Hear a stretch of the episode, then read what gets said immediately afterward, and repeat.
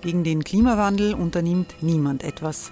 Wer hat, dem wird gegeben werden. Und Frauen verdienen weniger. War ja immer schon so. Man ärgert sich und macht weiter. Was aber, wenn nicht? Wir haben eine Idee. Die Falter Arena macht die Bühne frei für Menschen und Projekte, die das Land verändern. Mein Name ist Eva Konzett. Ich leite das Politikressort im Falter. Und am Sonntag, den 26. Mai, veranstalten wir im Wiener Stadtsaal die nächste Falter Arena. Mit dabei unter anderem der ehemalige Politiker und Neosänger Matthias Strolz, Theresa Imre von Markter, Sonja Jöchtel von Love Politics oder Kari Ochsner von Ochsner Wärmepumpen. Machen statt jammern. Wir schauen uns an, wie das funktionieren kann. Kommen auch Sie vorbei. Alle Informationen und Tickets finden Sie unter falter.at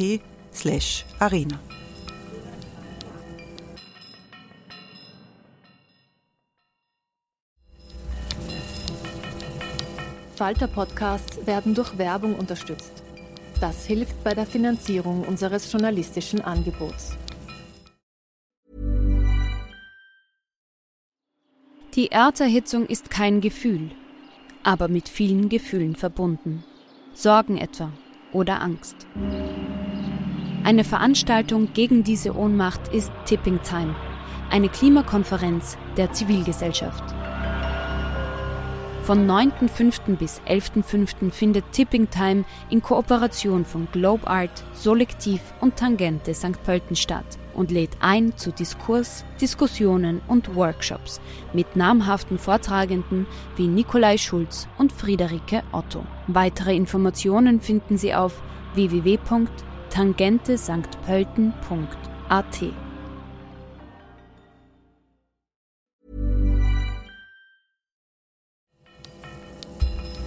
Falter Radio, der Podcast mit Raimund Löw.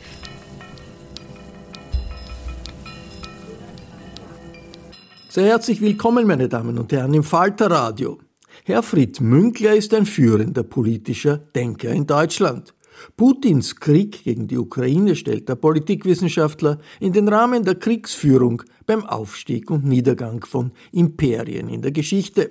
Münkler zieht den großen Bogen vom Widerstandskampf der Ukrainer zu den Weltkriegen des 20. Jahrhunderts. Welchen Stellenwert hat Pazifismus in einem Angriffskrieg wie in Europa seit dem 24. Februar erlebt? Welche Auswege sind denkbar und wie ernst sind Russlands Drohungen mit Atomwaffen zu nehmen? Braucht die Europäische Union vielleicht gar einen eigenen atomaren Schutzschild aufbauend auf der Forste Frapp Frankreichs? Herfried Münkler scheut sich nicht vor kontroversiellen Fragen in der neuen Epoche, die mit Russlands Angriff begonnen hat. Barbara Todt beginnt ihr Gespräch mit den Kontroversen rund um die Ostermärsche und die Haltung der Friedensbewegung in Deutschland zum Ukraine-Krieg. Rund um die Ostermärsche ging es in den deutschen Föhntos ganz schön zu. Graf Lambsdorff hat in der Zeit die ein Teil der Friedensbewegung der Pazifisten äh, vorgeworfen, sie seien die fünfte Kolonne Putins. Und auf der anderen Seite heißt es dann wieder, ihr seid Bellizisten, äh, die den Dritten Weltkrieg in Kauf nehmen mit euren Forderungen. Also ver verlieren wir da gerade das Augenmaß in, in der Debatte rund um den Ukraine-Krieg? Naja, ich meine, das ist halt eine politische Kontroverse um äh, bestimmte Präferenzen und äh, die daraus für das politische Agieren gezogenen Schlussfolgerungen. Hm, erstens würde ich sagen, die Friedensbewegung, die Ostermarschbewegung ist in einer tiefen Krise drin. Denn ähm, solange ihr Appell, ähm, Frieden schaffen mit immer weniger Waffen, gewissermaßen an eine fiktive Weltöffentlichkeit und an den realen Westen gerichtet war, konnte man sagen, Sie können zumindest die Vorstellung aufrechterhalten, damit erstens einen Adressaten zu haben und zweitens eine Einwirkung. In der jetzigen Situation haben Sie zwar einen Adressaten, ähm, in der Regel zunächst mal Putin, aber muss zu sagen, es bleibt folgenlos. Und ähm, natürlich stecken Sie auch in dem moralischen und kognitiven Dilemma, wie sie auf einen geführten Angriffskrieg äh, gewissermaßen mit der Forderung nach notorischer Abrüstung reagieren sollen. Das heißt ja im Prinzip, sich dem Angreifer auszuliefern. Und ähm, wenn man das zusammenzieht, kann man auch sagen, auch wenn bei den diesjährigen Ostermärschen ein paar, aber nicht sehr viele mehr dabei waren als bei denen des vergangenen Jahres, muss man doch wissen, die des vergangenen Jahres, das waren sozusagen Ostermärsche unter Corona-Bedingungen. Da sind viele nicht hingegangen. Ähm, insofern drückt auch die relativ geringe Teilnehmerzahl, zumal in Zeiten des Krieges, jetzt aus die Krise der Friedensbewegung. Und ähm, ich selber würde jetzt nicht sagen, Sie sind die fünfte Kolonne Putins, sondern äh, ich habe in anderem Zusammenhang von Unterwerfungspazifismus äh, gesprochen, also im Prinzip aus pazifistischen Gründen die Hinnahme des Willens eines anderen als das, was unser eigenes Verhalten bestimmt. Das kann man machen. Das Problem ist natürlich, es kann man eigentlich nur für sich selber erklären. Ähm, Im Sinne von lieber rot als tot, wie man das so vor 89 vielleicht gesagt hat. Kann man für sich selber machen, aber für andere nicht. Ähm, und das zeigt, äh, in diesem Falle müsste man das ja sozusagen für die Ukrainer dekretieren. Hört auf, euch zu verteidigen, kapituliert. Ähm, akzeptiert den Willen Putins ähm, das zeigt eigentlich die dilemmatische, um nicht zu sagen verzweifelte Lage, in der die Friedensbewegung äh, inzwischen ist, nachdem sie ihren Höhepunkt in der zweiten Hälfte der 80er Jahre mit dem NATO-Doppelbeschluss äh, gehabt hat. Gut, in dieser verzweifelten Lage sind ja nicht nur äh, Menschen, die sich als Pazifisten sehen, sondern auch solche, die ähm, den Krieg ganz, ganz nüchtern betrachten. Ich habe ähm, in einem der Interviews, das Sie gegeben haben, eine Prognose oder einen Satz gefunden, wo Sie sagen, äh, man wird Putins Russland, Russland nicht an, nichts anbieten können. Wenn sein Plan scheitert, die Ukraine schnell zu unterwerfen, wird er einen schrecklichen Zerstörungskrieg führen und am Ende ein Triumphator auf einem Trümmerhaufen sein. Das haben Sie mhm. ungefähr vor zwei, drei Wochen gesagt. Ähm, wir mhm. stehen jetzt knapp vor der quasi zweiten Phase eines Zerstörungskrieges. Ähm, Oder haben, sind schon in ihr drin, sind ja. schon drin, mhm. je nachdem, also wann dieses mhm. Interview dann.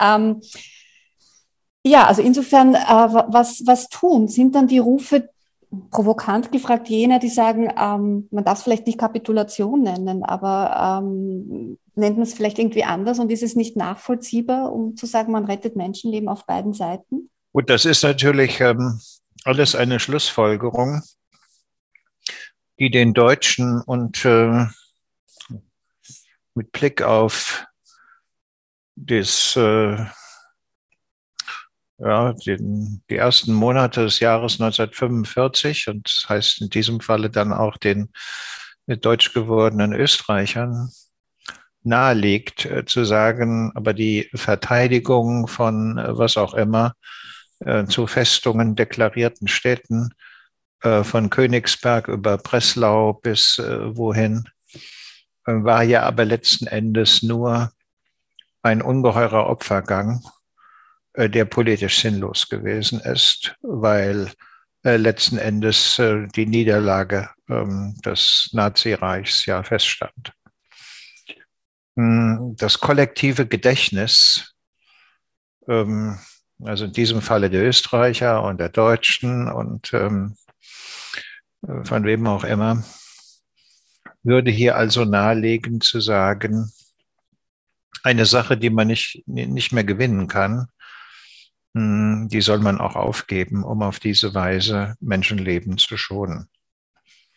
Das hat aber natürlich ähm, auch seine heikle Seite, denn mein, äh, zunächst einmal ähm, weiß man natürlich nicht, ob es äh, nicht doch den Verteidigern gelingt, den russischen Truppen ja, letzten Endes, muss man das so sagen, so schwere Verluste zuzufügen, ähm, dass sie die Ziele und Zwecke, die Putin und die Generalität ihnen gesetzt hat, nicht erreichen. Ähm, und ähm, dass nach einiger Zeit die Ukraine vielleicht in der Lage ist, sogar jetzt verlorenes Territorium zurückzuerobern. Das weiß man nicht. Ähm, das macht sicherlich einen Unterschied zu äh, Deutschland 45 äh, aus. Da gab es zwar die Hoffnung, sozusagen, dass die Anti-Hitler-Koalition zerbrechen würde, ähm, aber das war eine Hoffnung, die nach dieser Art der Kriegführung äh, der ähm, Wehrmacht und der SS unbegründet war. Sozusagen eine Goebbelsche Seifenblase. Das ist hier in diesem Falle anders.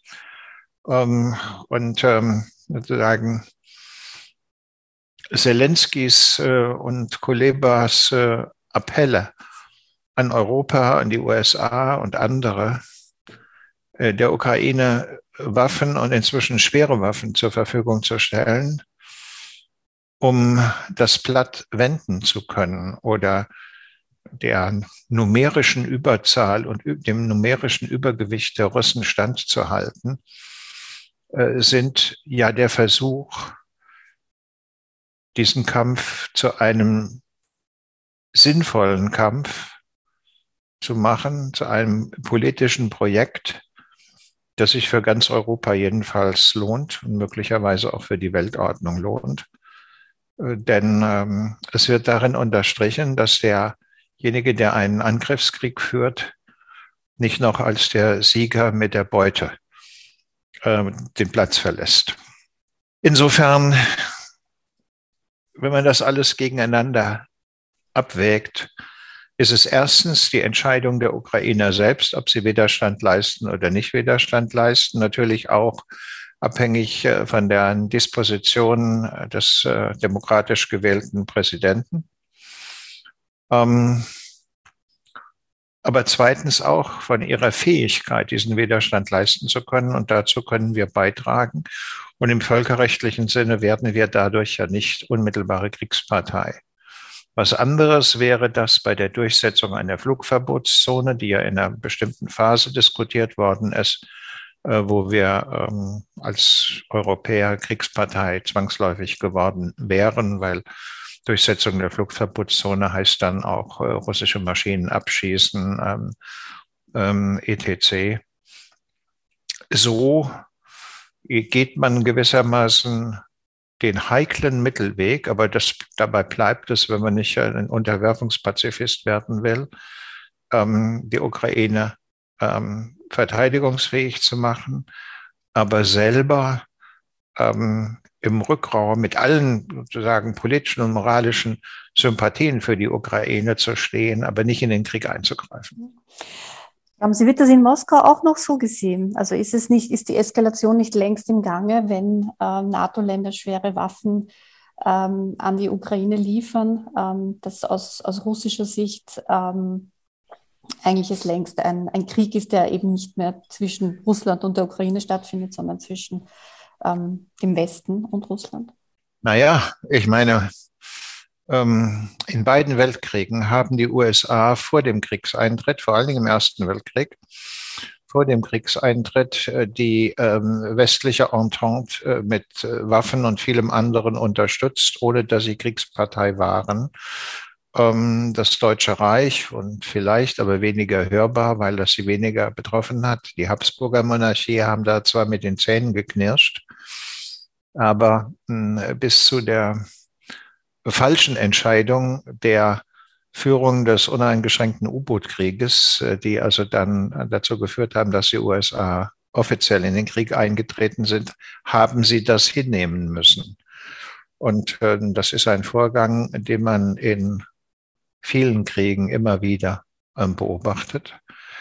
Und eben zur Entwicklung des ähm, Kriegsvölkerrechts, das ja der Versuch ist, Regulationssysteme zu entwickeln, die eine äh, ungehemmte und unkontrollierbare Eskalation verhindern sollen, ähm, ist das nun mal die Regelung, die die, mh, hm, naja, wie soll ich sagen, zivilisierten Europäer gefunden haben, um zu vermeiden, dass ein Krieg sagen, einer naturwüchsigen und politisch nicht mehr kontrollierbaren Eskalationsdynamik unterliegt. Und ähm, das ist, wenn man da äh, zurückgeht in der Geschichte, letzten Endes das Ergebnis des Friedensschlusses von Münster und Osnabrück 1648, als man einen solchen unkontrollierbar gewordenen Krieg beendet hat. Und der Konstrukteur, ähm, der Graf von Trautmannsdorf, ähm, der ist zwar eigentlich aus der Geschichte verschwunden. Wir erinnern uns als die, an die großen Generäle ähm, äh, dieses äh, Krieges, äh, Tele, äh, Gustav Adolf und andere, nicht eigentlich an den Schöpfer des Friedens. Das zeigt natürlich auch etwas über die Art unseres kollektiven Gedächtnisses, mit dem wir so an die Dinge herangehen. Hm. Die Frage ist halt, ähm, ob gewissermaßen ähm, sich die Russen in ein solches Regime eingebunden fühlen. Das ähm, kann man vielleicht bezweifeln. Ich wollte gerade nachfragen, kann, also, glauben Sie das? Äh, spricht nicht wirklich etwas dafür? Ja, aber ähm, ich meine, äh, wenn Sie sagen, wenn die Russ russische Seite oder der Herr im Kreml äh, sagt, das ist äh, ein Eskalationsschritt, der dazu, der für mich zur Folge hat, dass die Europäer Kriegspartei sind, nicht? Dann kann man ja auch drauf setzen, dass äh, seine Rationalität, mit der er ganz zweifellos seine Ziele verfolgt, wenn es auch nicht unsere Rationalität ist, ihn daran hindert, äh, daraus entsprechende Konsequenzen zu ziehen. Denn dann würde er auf der Stelle ja den Gashahn zudrehen. Ich meine, im Augenblick fließt das Gas nach Europa ja weiterhin durch die Ukraine. Ähm, und die Ukraine hat davon Einnahmen, die sie auch in die Lage versetzt, äh, Waffen zu kaufen. Und sozusagen diese Einnahmen resultieren letzten Endes aus der Durchleitung russischen Gases äh, nach. Eine ähm, paradoxe Situation, oder? Ja, genau. Ähm, aber solche Paradoxien haben natürlich schon auch den Effekt, bedingungslose Eskalationen äh, zu verhindern, zu blockieren, jedenfalls bei einer kalkülrationalen Abwägung von Kosten und Nutzen dagegen zu sprechen, dass ich bedingungslos äh, eskaliere. Clausewitz hat das im ersten Kapitel des ersten Buches von Vom Kriege ähm, äh, systematisch gegeneinander abgewogen, indem er drei Elemente der Eskalation und drei Elemente der Moderation, also des Eskalationsverzichts nebeneinander gestellt hat, um von daher gewissermaßen das intellektuelle Besteck zu haben, ähm, die Kriege seiner Zeit, seiner Vergangenheit, die napoleonischen Kriege, Kabinettskriege davor, in ihren Verläufen zu erklären. Und ähm, das scheint mir nach wie vor ein ähm, nicht uninteressantes ähm, intellektuelle Struktur zu sein, nicht, nicht uninteressante intellektuelle Struktur zu sein, ähm, mit der man nicht nur im Nachhinein erklären kann, sondern auch mögliche Entscheidungen anderer Akteure zu antizipieren in der Lage ist und auch, naja, wir sagen dann halt, evaluiert. Clausewitz, würde Clausewitz, ähm, wenn er die Europäische Union berät, ihr raten, dass ähm, ein Gas- oder ein Ölembargo? Mit Wirtschaftskriegsführung hat, haben sich die mh, hm, preußischen Generäle nicht beschäftigt. Ja, aber Sie wissen, was man meines, meines Wissens auch nicht unbedingt. Äh, es gab die, noch kein Nord Stream 2 damals. Ja, ähm, das ist, Wirtschaftskriegführung ist im Prinzip eigentlich das Agieren von Seemächten. Ja, Landmächte haben äh, klassischerweise eigentlich immer auf Entscheidungsschlacht gesetzt, wohingegen Seemächte, um bei der Clausewitz-Zeit zu bleiben, also die Briten mit der äh, Handelsblockade äh, gegen äh, Napoleon und derlei mehr versucht haben, nicht auf die gepanzerte Faust des Gegners zu schlagen und äh, sich dort zu duellieren, sondern gewissermaßen gegen die Adern und Versorgungssysteme, die Nervenbahnen des Gegners zu operieren. Also sehr viel unblutiger, tendenziell eine nicht letale Kriegführung zu betreiben. Das ist ähm, aus der britischen Sicht nicht unbedingt neu. Also wenn äh, der große äh, griechische Historiker Thukydides die Zentralgestalt der attischen Demokratie Perikles sagen lässt, die Spartaner sind uns zwar im Kampf Mann gegen Mann überlegen, aber sie sind nicht gewohnt, gegen Geld und gegen Schiffe zu kämpfen.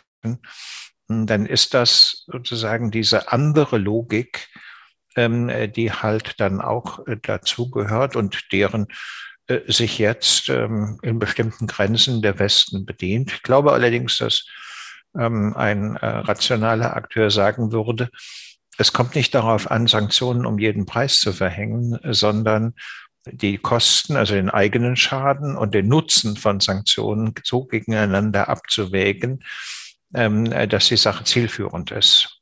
Und das spricht äh, zurzeit vielleicht äh, für ein Ölembargo und auch ein Kohleembargo, aber gegen ein Gasembargo. Ähm, Sie sind ja auch kein äh, Befürworter eines EU-Beitritts der Ukraine, wenn ich die äh, Interviews, die Sie bis jetzt gegeben haben, richtig gelesen habe.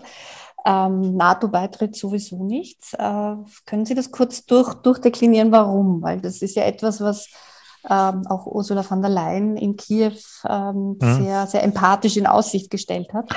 Ähm, warum, warum sind Sie das skeptisch? Mother's Day is around the corner. Find the perfect gift for the mom in your life with a stunning piece of jewelry from Blue Nile. From timeless pearls to dazzling gemstones, Blue Nile has something she'll adore. Need it fast? Most items can ship overnight. Plus, enjoy guaranteed free shipping and returns. Don't miss our special Mother's Day deals. Save big on the season's most beautiful trends. For a limited time, get up to 50% off by going to Bluenile.com. That's Bluenile.com. Nee, ich bin jetzt kein prinzipieller Gegner eines äh, EU-Beitritts äh, der Ukraine. Sagen, eines schnellen, eines schnellen ja. Also sozusagen, außer, ähm, bin schon dafür, dass dann die Kopenhagen-Kriterien ähm, angewandt werden äh, und die Fragen der Rechtsstaatlichkeit und die Fragen der inneren äh, Korruption und Korruptibilität äh, von politischen und wirtschaftlichen Eliten. Denn, äh, um es deutlich zu sagen, die Europäische Union hat einige mit eigentlich spitzen Fingern anzufassende Kandidaten aufgenommen. Ähm, das sind in politischer Hinsicht, jedenfalls was Demokratieprinzipien anbetrifft, Gewaltenteilung und äh, freie Presse, äh, Ungarn und Polen, die ähm, der EU erheblich zu schaffen machen. Und das sind, was die Fragen der politischen Korruption anbetrifft, eine Reihe anderer Länder, nicht? Kandidaten, also was weiß ich, was man da ähm, mitunter über die Slowakei erfahren hat oder Malta namentlich, dann aber natürlich auch über Bulgarien und Rumänien ist nicht unbedingt erfreulich. Und ähm, das muss man sich sehr genau überlegen. Ähm, die Ukraine wäre jedenfalls so ohne weiteres kein Wunschkandidat äh, für die Europäische Union äh, gewesen. Ähm, das hat sich jetzt sicherlich unter dem Druck der Kriegsereignisse geändert. Und man kann äh, sich vielleicht auch vorstellen, äh, dass ähm, wenn die Ukraine als selbstständiger Staat bestehen bleibt, was wir im Augenblick nicht wissen, weil, sagen wir mal, es gelingt, sagen, die russischen Angriffsoperationen, die jetzt begonnen haben, ungefähr auf der aktuellen Frontlinie zum Stehen zu bringen oder aber noch östlich des Dnieper die Front zu stabilisieren. Und jenseits dessen bleibt dann also eine selbstständige Ukraine. Und dann ist das, was vorerst zu erfolgen hat, namentlich, also wesentlich Hilfe, Aufbauhilfe für eine zerschlagene Infrastruktur, ähm, Wohnungsbau und derlei mehr. Ähm, etwas, was der EU, die EU zu leisten hat und ich denke auch die EU leisten wird. Und ähm, dann muss man mal schauen, wie dieses Land sich danach weiterentwickelt politisch. Aber ich sehe nicht, dass, äh, was weiß ich, äh, noch in diesem Jahrzehnt die Ukraine so ohne weiteres, jedenfalls unter Anwendung der Kopenhagen-Kriterien, Mitglied der Europäischen Union werden kann. Jetzt haben Sie gesagt, eine möglicherweise selbstständige Ukraine, die, die bleibt. Ähm, der Zeitrahmen, die Zeitperspektive ist wahrscheinlich aus heutiger Sicht, trauen Sie sich da eine Einschätzung zu, wann die Kriegshandlungen beendet sein könnten? Ja, das ist, ähm, Stochern mit der Stange im Nebel. Mhm. Es kann ja sein, dass, äh, weil die Lieferung schwerer Waffen an die Ukraine zu spät kommt, ähm, die russischen Panzer, Panzerverbände bei einem äh, Kampf äh, sehr starken räumlichen Bewegungen äh, dann doch eine Überlegenheit entfalten, die sie im Straßen- und Häuserkampf bislang nicht entfaltet haben, ähm, so dass also ähm, die ukrainische Verteidigungsfähigkeit relativ schnell zusammenbricht. Es kann aber auch sein, ähm, dass die Russen weiterhin äh, so ungeschickt und äh, tollpatschig agieren, wie wir das gesehen haben, und der Kampf dann dort bleibt. Es kann auch, es ist dann wahrscheinlich, dass man zu einem Waffenstillstand kommt, vielleicht, bei dem eine Waffenstillstandslinie in dem von mir angedeuteten Sinne fixiert wird. Ich sehe nicht, dass es dabei zu einem Friedensvertrag kommt, nicht? Denn keine ukrainische Regierung wird gewissermaßen den Donbass äh, abtreten an Russland. Und ähm, ob äh, russische Regierung, namentlich Putin, bereit ist, äh, zu akzeptieren, dass eine selbstständige Ukraine weiter existiert und äh, vor allen Dingen den Dnieper und die Mündung des Dnieper ins Schwarze Meer kontrolliert. Auch schwer zu sagen. Der Krieg kann enden mit einem Waffenstillstand, aber ein Waffenstillstand heißt, dass die Kampfhandlungen jederzeit wieder beginnen können. Denn mh, hm, bei einer solchen Situation, wie ich sie beschrieben habe, ist die Ukraine eine revisionistische Macht, also eine Macht, die ein Interesse daran hat, den Status quo ähm, zu ändern. Den nimmt sie zwar zeitweilig hin, aber das äh, kann sie nicht auf Dauer sein. Gleichzeitig bleibt Russland eine revisionistische Macht, äh, wenn wir Putins Formel äh, von der größten geopolitischen Katastrophe des 20. Jahrhunderts, sprich dem Zerfall der Sowjetunion, zugrunde legen und ähm, daraus die russische Schlussfolgerung äh, ziehen, dass sie tendenziell das Reich entweder in den Grenzen des zarischen Russlands oder ne, der alten UdSSR wiederherstellen wollen. Und das Nebeneinander zweier revisionistischer Mächte führt mit einer sehr hohen Wahrscheinlichkeit zu äh, Kampfhandlungen die können sich eine Zeit lang gewissermaßen ja so verkleinern, nicht, dass das ein so, so was ist wie, na, sagen wir mal, die österreichisch-türkisch-osmanische Militärgrenze ähm, in bestimmten äh, Zeiträumen, nicht? So, nur, so, so kleine Beutezüge und äh, minimale Militäroperationen. Aber dann kommt halt wieder sozusagen einer und ähm, belagert äh, Wien zum zweiten Mal oder aber äh, dringt wie Prinz Eugen äh, bis äh, weit in den osmanischen Raum äh, vor. Und das Ganze kann sich über Jahrzehnte, wenn nicht länger hinstrecken. Und ähm, das ist das äh, Unangenehme an der Geschichte. letzten Endes auch für uns, egal ob in Wien, München oder Berlin in der Zeit des Kalten Krieges, von der ja viele sprechen, sozusagen als eine Art Blaupause für das, äh, was sich jetzt entwickelt. Die das tun, die haben nicht begriffen, was passiert ist. Äh, gab es eine unmittelbare Konfrontation bei der Blöcke eigentlich nur äh, in Deutschland. Ähm, sonst waren überall Puffer dazwischen. Finnland sowieso nicht. Dann war das die Ostsee, jedenfalls die östliche Ostsee. Ähm, die lieben Österreicher und die Jugoslawen und so weiter. Jetzt müssen wir davon ausgehen, dass wir, auch wenn Finnland nicht der NATO beitritt, ähm, dann wird es noch eine viel längere Grenze sein. Aber äh, wenn sie nicht der äh, NATO beitreten, dann ist es eine vom Baltikum, also von der Ostsee bis zum Schwarzen Meer, durchgängig. Und da gibt es sozusagen auch keine Puffer dazwischen.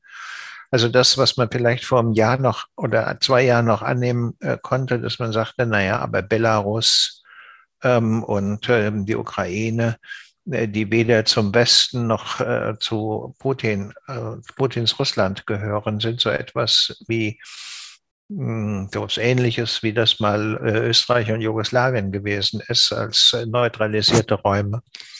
ähm, die spielen diese Rolle nicht mehr. Bei Belarus war das mit der Niederschlagung der Bürgerbewegung gegen die gefakten Wahlen von Lukaschenko äh, der Fall. Äh, und ähm, im Fall der Ukraine wird es mit militärischen Mitteln hergestellt. Ne? So. Also von daher gehe ich davon aus, äh, dass wir im Augenblick keine begründete Aussicht haben, dass dieser Krieg endet in dem Sinne, wie der, sagen wir mal, der Aggregatzustand des Krieges in den Aggregatzustand des Friedens als zwei scharf unterschiedenen politischen, äh, ja, soll ich sagen, Aggregatzuständen äh, überführt wird, sondern äh, dass sozusagen so etwas dazwischen bleibt. Äh, die, die Idee einer neutralen Ukraine, die ja kurz vor Ausbruch des Krieges ähm, immer wieder diskutiert wurde als, als ein mögliches, äh, als eine mögliche Perspektive, das ist für Sie äh, ja, ich will, ich will sagen, ich, ich habe dieser Idee ja durchaus angehangen und habe ja auch einiges abgewinnen äh, können. Aber die Versuche gewissermaßen ähm, Putin zu besänftigen. Ich nehme an, dass Macron und Scholz äh, und äh, auch Frau Baerbock, äh, die da ja im Vorfeld äh, in äh, Moskau Defilé gelaufen sind, Putin in diese Richtung haben zu überzeugen versucht haben dass es für beide Seiten von Interesse sei, wenn man diesen Puffer dazwischen habe und äh, man weiterhin die wirtschaftlichen Kontakte aufrechterhalten könne und, und so weiter und so weiter. Aber das hat ihn nun mal nicht überzeugt. Er ist nicht einer Logik des Ökonomischen, sondern einer Logik des Imperialen gefolgt. Und das äh, hat nun mal äh, dazu geführt, äh, dass wir jetzt in einer Situation sind, die so ist, wie ich sie beschrieben habe. Hätte man Zelensky von so einem neutralen Pufferzustand überzeugen können, der hatte ja auch sehr hohe Erwartungen geweckt ähm, in seinem Land, mindestens EU-Beitritt. Naja, aber Putin hat halt angegriffen, nicht? und nicht Zelensky. Insofern erübrigt sich die Frage, denn äh, zunächst einmal war der NATO-Beitritt der Ukraine aufgrund der ungeklärten Grenzfragen, also sozusagen der Wunde, die äh, Putin 2014 mit äh, Donetsk und Luhansk geschaffen hat, eigentlich kein auf der Agenda stehendes Thema. Und insofern wäre es nicht erforderlich gewesen, aus jetzt äh, russischer Sicht, zur Verhinderung eines unmittelbar bevorstehenden Beitritts der Ukraine zur NATO und äh, damit des äh, sich Begebens unter die ähm, Sicherung von Artikel 5 äh, NATO-Vertrag dem zuvorzukommen. Das waren vielleicht Überlegungen, die für Frau Merkel äh, in Bukarest äh, 2008 eine Rolle gespielt haben, als sie quasi ein Veto gegen den Beitritt der Ukraine eingelegt hat, was ja jetzt allgemein skandalisiert wird. Zu Unrecht. Naja, ich glaube, dann wäre eine Situation gewesen, in der Putin, um der Realisierung dieses Beitritts zuvorzukommen, unmittelbar zum Instrument des Krieges gegriffen hat. Ich meine, dass Merkel kann immerhin für sich in Anspruch nehmen, ähm, dass sie damit einen Zustand jedenfalls bis 2014 ähm, ermöglicht hat, äh, indem die Ukraine in ihren Grenzen unversehrt war. Als Antwort auf diese ähm, Situation, die Sie vorher geschildert haben, also dieses ähm, das Fehlen von Pufferzonen, äh, ein latenter, eine latente kriegerische Auseinandersetzung an der ukrainisch-russischen Grenze, ähm, haben Sie jetzt mehrfach vorgeschlagen, dass die Europäische Union eine EU-Atomwaffe sich zulegen sollte oder dass einfach den Weg einer Atommacht gehen sollte. Mhm. Was, was kriegen Sie denn da für Feedback auch aus, aus der Politik auf, auf diesen Vorschlag? Also ist das etwas, was, äh, was ein, aufgegriffen wird? Warum naja, im Augenblick, im, Augen, im Augenblick ähm, äh, sicherlich nicht. Und äh, äh, wenn, dann wird das äh, vermutlich auch äh, nicht in der Öffentlichkeit traktiert, mit guten Gründen. Ist auch keine einfache Frage. Aber den Franzosen dürfte schon klar sein, dass die Force de Frappe keine hinreichenden Kapazitäten hat, um gewissermaßen komplementär zum US-amerikanischen nuklearen Schirm eingesetzt zu werden. so dass also man das hochfahren muss. Um es hochfahren zu können, bedarf es der äh, finanziellen Unterstützung aller Europäer, sodass also gewissermaßen auf eine Europäisierung der äh, Forst de Frappe hinausläuft. Aber das Problem ist in diesem Fall ein doppeltes, nämlich sozusagen, dass Putin seit dem Februar mit einer nuklearen äh, Drohung agiert hat, dass er gewissermaßen die herkömmliche Logik Nuklearwaffen sind dazu da, um konventionelle Kriege zu verhindern. Umgekehrt hat dahingehend Nuklearwaffen sind dazu da, konventionelle Kriege zu ermöglichen, nicht? indem er hm, den Schutzschild der nuklearen Drohung ähm, über seine eigenen Truppen, die zum Angriff auf die Ukraine angetreten sind, gehalten hat. Also das ist eine Veränderung des Problems. Und die andere Veränderung ne, ist, wo ein Trump war, kann ein zweiter Trump auch wieder entstehen. Das äh, ist nicht ausgeschlossen, hat auch eine, sogar eine gewisse Wahrscheinlichkeit. Nicht unbedingt er selbst, aber so ein ähnlicher. Ähm, und ähm, dann ist ja die Frage, ob für die USA äh, Artikel 5 so bindend ist, dass sie, sagen wir mal, zur Verteidigung der baltischen Staaten bereit wären, ähm, ihre eigene äh, Nuklearwaffen einzusetzen. Oder schlimmer noch, dass Putin davon ausgehen muss, dass sie das tun. Nicht? Sozusagen nukleare Abschreckung ist ja letzten Endes nichts, was man objektivieren kann, sondern was äh, in hohem Maße in den Wahrscheinlichkeitskalkülen der je anderen Seite liegt. Und weil das so, nicht so ist, macht es einen Sinn, dass die Europäer sagen, wir brauchen aber dann selber eine.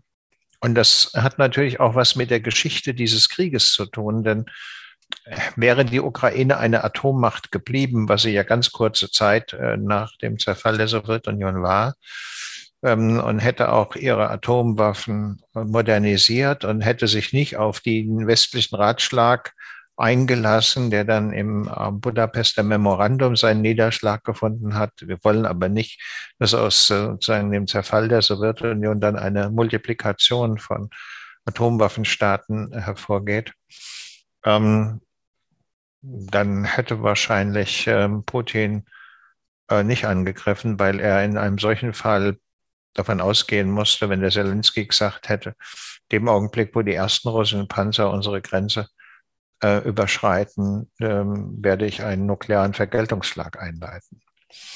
Ähm, nicht in der Absicht, dann sich seinerseits einen nuklearen Vergeltungsschlag der Russen auszusetzen, sondern zum Zwecke der Verhinderung der Führung eines konventionellen Krieges durch die äh, nukleare Eskalationsdrohung. Und wenn das so stimmt, nicht, äh, wie ich das beschrieben habe, also stimmt in dem Sinne, dass es eine gewisse Wahrscheinlichkeit hat, dass das so ist, dann sind die Europäer ja nicht die Einzigen, die das beobachten und lernen, sondern vermutlich die Ersten, die sich darüber Gedanken machen, sind die Taiwanesen ähm, und andere. Das heißt, das Unangenehme das, oder das langfristige Problem, das aus diesem Krieg erwächst, ist neben der offenen Militärgrenze zwischen Ukraine und Russland eine neue Runde der ähm, Proliferation von Nuklearwaffen. Das äh, alles kann ich mir vorstellen, haben kluge Politiker, unterstellen mal Macron, Scholz, vor allen Dingen die erstaunlich äh, an Statur gewonnen habende Baerbock, ähm, dem Putin vorgetragen. Aber es hat ihn nicht berührt. Es ist ansprechend, die Politiker, die vor Ausbruch des Krieges bei Putin waren. Ähm, es war ja vor Ostern dann auch der österreichische Bundeskanzler in Moskau. Sehr überraschend, auch für, für die österreichische politische Szene. Äh, man wusste wenig davon, plötzlich war er dort. Ähm, was machen denn solche, also was, was können solche Besuche das Vier-Augen-Gespräch, ähm, also die Betonung, das war ja auch das, was Herr Nehammer dann immer wieder gesagt hat, er hat ihn in die Augen gesehen, er hat, er hat ihm quasi das ins Gesicht gesagt, er, dass er ein Kriegsverbrecher ist, etc. Ähm, was, was kann so etwas nutzen, schaden? Wie sehen, Ach, wie sehen Sie ist so eigentlich Blitz, nichts. Blitzbesuche? Naja, ist eigentlich politisch nichts. Ähm, denn äh, es hat sich ja dadurch gar nichts verändert. Nicht? Ähm, wäre Österreich vielleicht eine Großmacht, wie es die alte Donaumonarchie gewesen wäre, dann hätte es unangenehm sein können, wenn im Gefolge eines solchen Gespräches der dupierte nach Moskau Reisende, der nichts erreicht hat, sagt, aber ich ziehe jetzt die Konsequenz daraus, dass wir unsere Neutralität aufgeben und uns auf die Seite des Schwächeren stellen. Unter solchen Bedingungen kann man sagen, haben neutrale Mächte, was ja Österreich offiziell ist, ein sehr hohes Gewicht. Insofern sie sozusagen das Physik, die physikalischen Gewichtsverhältnisse ähm, verändern können durch ihre politische Entscheidung. Aber dazu ist natürlich äh, die Republik Österreich, so wie sie sich heute darstellt, viel zu, na, wie soll ich sagen, gewichtslos, äh, um äh, derlei ähm, bewirken zu können. Insofern war das eine Geste, ein Versuch, der Versuch eines Kanzlers, der ja auch noch erst sozusagen Statur entwickeln muss, äh, mit außenpolitischen Aktionen innenpolitische Bedeutung äh, zu gewinnen. Ähm, weiß ich nicht, ob er das getan hat, aber vielleicht äh, ist das der Fall gewesen. Aber außenpolitisch hat er jedenfalls nichts bewirkt. Innenpolitisch kann man vielleicht sagen, das werden die Demoskopen schon herausfinden, Sie Österreicher sagen, Donnerwetter der Nehammer. Ja. Das werden wir sehen. Gibt es eine Rolle für ein Land wie Österreich äh, in, der, in der Situation? Also bei uns wird ja recht viel diskutiert. Äh, Österreichs Neutralität, äh, die Zeit Bruno Kreiskis, aktive Neutralitätspolitik, das ist so ein bisschen ein Desiderat. Wir als Vermittler, wir als, als Brückenbauer, jetzt unter Anführungszeichen, das, das ist so ein, ein, ein Bild, das dann gerne präsentiert wird so in, der, in, dieser Weltordnung oder Sicherheitsarchitektur, die Sie jetzt beschrieben haben, die jetzt sich gerade da neu einstellt, hat da so, hat da Österreich noch einen Platz? Also die Neutralität nicht. Ne? Sozusagen, die war gebunden äh, an die Konstellation des äh, Kalten Krieges und zwar in dessen Spätphase, als ähm, allen klar war, weder die Sowjetunion und ihre Satelliten noch äh, die USA und die NATO sind revisionistische Staaten, aber man braucht einen Platz, äh, an dem äh, bestimmte Gespräche geführt werden können, der ein neutraler Platz ist, wo sozusagen keiner zu dem anderen in dessen Land fährt, sondern man trifft sich sozusagen auf Rabe oder so. Die Schweiz ist sozusagen in einer ähnlichen Situation, Genf zumal. Aber in der jetzigen Situation ist das, äh, wie soll ich sagen, melancholische Nostalgie äh, daran äh, festzuhalten. Äh, denn ähm, mit einem Politiker wie Putin, der äh, alle Leute, die bei ihm waren, belogen und betrogen hat, der äh, vor nichts zurückschreckt. Welche welche Verträge will man, welche Abkommen will man da äh, vermitteln und, äh, und aushandeln. Ähm, zumal dann, äh, wenn man nicht sagen kann, wenn ein Abkommen, das auf unserem Boden geschlossen worden ist, dann hat derjenige, der es bricht, uns zum Feind. Und davor hat er eine ungeheure Angst, nicht? Ähm, eine solche neutrale Position hat vielleicht im 19., auch teilweise noch im 20. Jahrhundert Großbritannien äh, innerhalb des äh, europäischen Systems des Gleichgewichts gesp gespielt. Ähm, vier Kontrahenten auf dem Kontinent und äh, sozusagen Großbritannien äh, davor und als ausbalancierende Macht oder wie man gesagt hat, Zünglein an der Waage auf diese Weise das politische Gewicht der Briten noch einmal zu multiplizieren. Aber diese Situation hat Österreich aus, aus geografischen Gründen erstens nicht und zweitens ist natürlich äh, keine äh, Großmacht äh, wie Großbritannien es war im 19. Jahrhundert. Also insofern ist es eine nostalgische Rolle, die ein bisschen auch natürlich bequem ist, ähm, weil aus so einer Situation herauszukommen, in der man gleichsam der Profiteur des weltpolitischen Gegensatzes gewesen ist, ist ähm, nach dem Ende dieses Gegensatzes äh, auch nochmal gewonnen. Ich meine, sagen, wirtschaftlich, wirtschaftlich hat Österreich ja große Vorteile äh, gehabt ähm, nach dem Ende des Ost-West-Konflikts. auch weil es natürlich äh, zeitweilig als die neutrale Macht äh, sozusagen Zugang fand, ähm, wo andere keinen Zugang hatten. Aber das ist vorbei. Jetzt haben wir über China noch gar nicht gesprochen. Es gibt ja viele Analysten, die sagen, das, was jetzt passiert ist, ist quasi auch ein Versuch Putins, sich gegenüber der großen Weltmacht China, ähm, also dort Stärke zu zeigen. Welche Perspektive sehen Sie da? Naja, ich meine, die Chinesen schaffen auch Einflusszonen. Die Seidenstraßenstrategie, und zwar sowohl in ihrem ähm, ja, zentralasiatischen Bereich als auch in ihrem über Meer laufenden südasiatischen Bereich ist eine Form der Herstellung von Einflusszonen. Länder verschulden, abhängig machen über Kredite und derlei mehr. Aber das ist der Gebrauch wirtschaftlicher Macht.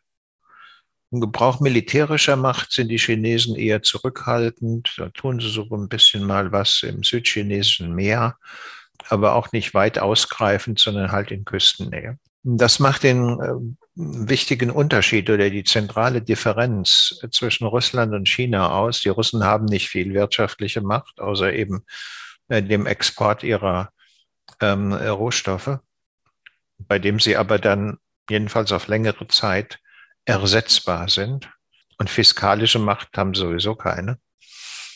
Aber sie haben militärische Macht. Von den Atomwaffen über die konventionellen Streitkräfte, die nicht so stark sind, wie man lange gedacht hat, bis hin zur Gruppe Wagner. Nicht? Also sozusagen diesen äh, Kosaken, die sie da gerne in aller Welt einsetzen. Aber die Folge dieser Entwicklung jetzt, vor allen Dingen der Entkoppelung der europäischen Wirtschaftskreisläufe von den Wirtschaftskreisläufen Russlands, wird sein, dass Putin nicht umhin kommt, in die Hände Xi Jinpings zu fallen. Das heißt, er ist äh, auf längere Sicht betrachtet allemal der Juniorpartner in dieser Beziehung. Und das ist auch der Grund, warum man sagen kann, geopolitisch, weltpolitisch ist er der Verlierer dieses Krieges. Denn äh, sozusagen die Connection mit den Europäern, zumal mit äh, Bundesrepublik, aber auch mit Österreich, die hatte ja auch erhebliche Vorteile für ihn die sind jetzt weg. Gut, es bleibt ihm noch Ungarn und Serbien ein bisschen, vielleicht ein wenig der, der, Fuß in Frankreich, aber das ist jetzt kein Vergleich. Naja, aber der Ungarn, Ungarn und Serbien machen, wie, machen wie man so sagt, den Bock nicht fett, ne? Genau. Ähm, sondern er ist quasi darauf angewiesen, sein Zeug äh, an die Chinesen zu verkaufen. Und das hat sich schon nach, äh, nach 2014 gezeigt als die Russen Verträge unterschrieben haben mit den Chinesen, die sie vorher 20 Jahre lang verhandelt haben und nie unterschrieben haben, weil sie nicht gut für sie waren. Äh, gewissermaßen, äh, Chinesen haben eine Monopolsituation als Abnehmer und die werden sie ausnutzen. Und er wird ihnen nicht mehr sagen können, aber wenn ihr äh, mir so wenig nur dafür bietet, dann äh, liefere ich mein Kram eben an die Europäer, nicht? Und die zahlen sehr viel mehr. Also in dieser Hinsicht ähm, hat er sich selber tief in den Dreck geritten, aus dem kommt er nicht mehr raus. Hat es eigentlich überrascht, dass sich Erdogan als, ähm, als Vermittler in diesem Konflikt, in diesem Krieg angeboten hat? Also, dass jetzt in Nö, Istanbul nicht. nicht. verhandelt wird. Momentan wird ja nicht wirklich verhandelt, aber dass, dass das eben dort landet Nö. und nicht in Genf oder sonst wo. Nö, gar nicht. Ich meine, ähm, erstens ist natürlich die Türkei relativ nah an den äh, Ereignissen dran war ja auch schon in dem Krieg Aserbaidschan versus Armenien äh, tief involviert. Zweitens betreibt Erdogan ungefähr seit derselben Zeit, in der auch Putin angefangen hat, äh, neoimperiale Politik zu betreiben, äh, etwas Ähnliches. Man kann auch sagen, ähm, was in der Frühphase der putinschen Politik für den die Tschetschenen waren, sind für Erdogan dauerhaft die Kurden ähm, auch mit äh, militärischen äh, Angriffen, äh, auch Zivilbevölkerung und derlei mehr. Und dann natürlich äh, die, die Vorstellung von Erdogan zu überlegen, naja, wenn andere vielleicht äh, ihre alten imperialen Strukturen wiederherstellen, möchte ich das auch. Der Ausgriff nach Syrien, das Agieren im östlichen Mittelmeer, äh, die Ansprüche auf bestimmte Bodenschätze, äh, Sockel von Greta und derlei mehr. Also sozusagen auch hier der Auftritt als revisionistische Macht. Das äh, wundert mich nicht. Ähm, ob, Put, ob äh, Erdogan eigentlich wirklich noch äh, zur NATO gehört oder nicht, ist ja auch eine Frage, die man besser nicht austestet. Ähm, denn wenn man sie austestet, dann wird es herausstellen, naja, eigentlich ist er nicht mehr dabei, sondern macht seine eigene Regionalpolitik.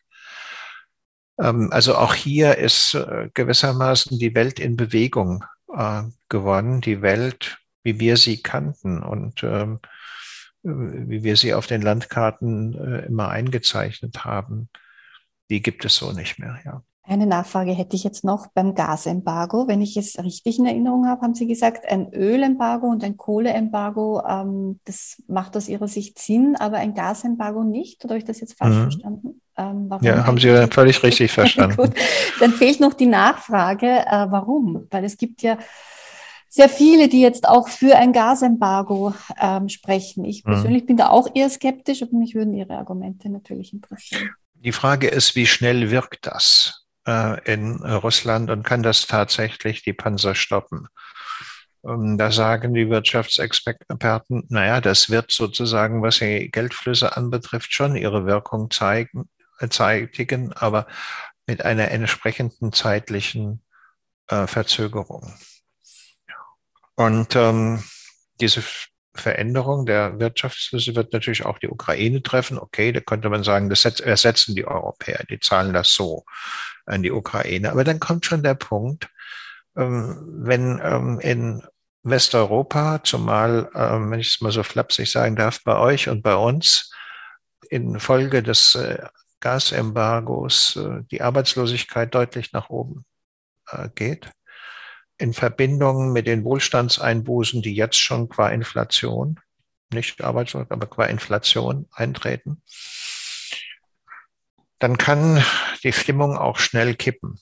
Und zwar richtig deutlich kippen. Und das äh, muss eine vernünftige und verantwortliche Politik im Auge haben. Man kann sozusagen hm, der eigenen Bevölkerung gewisse Opfer zumuten in Solidarität mit der Ukraine, etc., etc. Aber äh, man sollte mit den Zumutungen von Opferbereitschaft gegenüber postheroischen Gesellschaften, selbst wenn es nicht um den Tod geht, sondern nur um nachhaltige Wohlstandseinbußen, hm. sehr vorsichtig und zurückhaltend sein. Werden wir durch, diesen, durch diese Erfahrungen ähm, aus dem Postheroischen herauswachsen? Wieder? Postheroisch ist ja nicht unheroisch. Nicht? Ähm, gab immer wieder Leute, die den von mir da geprägten Begriff aufgenommen haben und ihn im Sinne von unheroisch verstanden haben. Postheroisch heißt zunächst einmal, man schaut zurück auf Kriege, die man geführt hat, die ungeheure Verluste äh, zur Folge gehabt haben und die man obendrein auch noch ver verloren hat. Ja, sozusagen, da haben wir es mit sehr intensiven postheroischen Dispositionen zu tun und fragt sich, wozu das alles? Nicht? Sozusagen, der Heroismus hat gewissermaßen seinen Glanz verloren. Wir hören nicht mehr die schmetternden Trompeten und die reitenden Pferde und die rollenden Panzer und äh, sind auch nicht mehr bereit, äh, äh, unter gefallene Kinder oder Ehemänner zu schreiben in stolzer Ehre oder so. Wir schauen zurück und denken, die europäische Geschichte wäre sehr viel besser und glücklicher gelaufen, äh, wenn diese zwei Kriege nicht geführt worden wären in der ersten Hälfte des 20. Jahrhunderts. Nicht? Und von daher sagen wir eigentlich, nie wieder soll das so sein. Das ist das Postheroische und ich glaube, das wird bleiben. Das wird sich durchhalten. Äh, denn ähm, das Gegenteil würde ja heißen, jetzt erst recht wieder. Nicht? Aber das wäre das Ende äh, Europas, wenn nicht das Ende der Menschheit. Sie hörten ein Gespräch von Barbara Todt mit dem Politikwissenschaftler Herfried Münkler. Ich verabschiede mich von allen, die uns auf UKW hören, im Freirad Tirol und auf Radio Agora in Kärnten. Über Auseinandersetzungen zu den großen Herausforderungen unserer Zeit lesen Sie regelmäßig im Falter, genau genommen jede Woche. Ein Abonnement des Falter hilft Ihnen, informiert zu sein. Ein Falter-Abo bestellen Sie am besten im Internet über die Adresse abo.falter.at. Ursula Winterauer hat die Signation gestaltet, Philipp Dietrich betreut die Audiotechnik im Falter.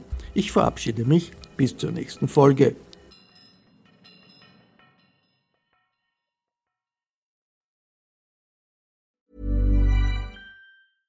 Flexibility is great. That's why there's yoga. Flexibility for your insurance coverage is great too. That's why there's United Healthcare Insurance Plans. Underwritten by Golden Rule Insurance Company, United Healthcare Insurance Plans offer flexible, budget friendly coverage for medical, vision, dental, and more. One of these plans may be right for you if you're, say, between jobs, coming off your parents' plan, turning a side hustle into a full hustle, or even missed open enrollment. Want more flexibility? Find out more about United Healthcare Insurance Plans at uh1.com. Planning for your next trip? Elevate your travel style with Quince. Quince has all the jet setting essentials you'll want for your next getaway, like European linen, premium luggage options, buttery soft Italian leather bags, and so much more. And is all priced at 50 to 80% less than similar brands. Plus, Quince only works with factories that use safe and ethical manufacturing practices. Pack your bags with high-quality essentials you'll be wearing for vacations to come with Quince. Go to quince.com/pack for free shipping and 365-day returns.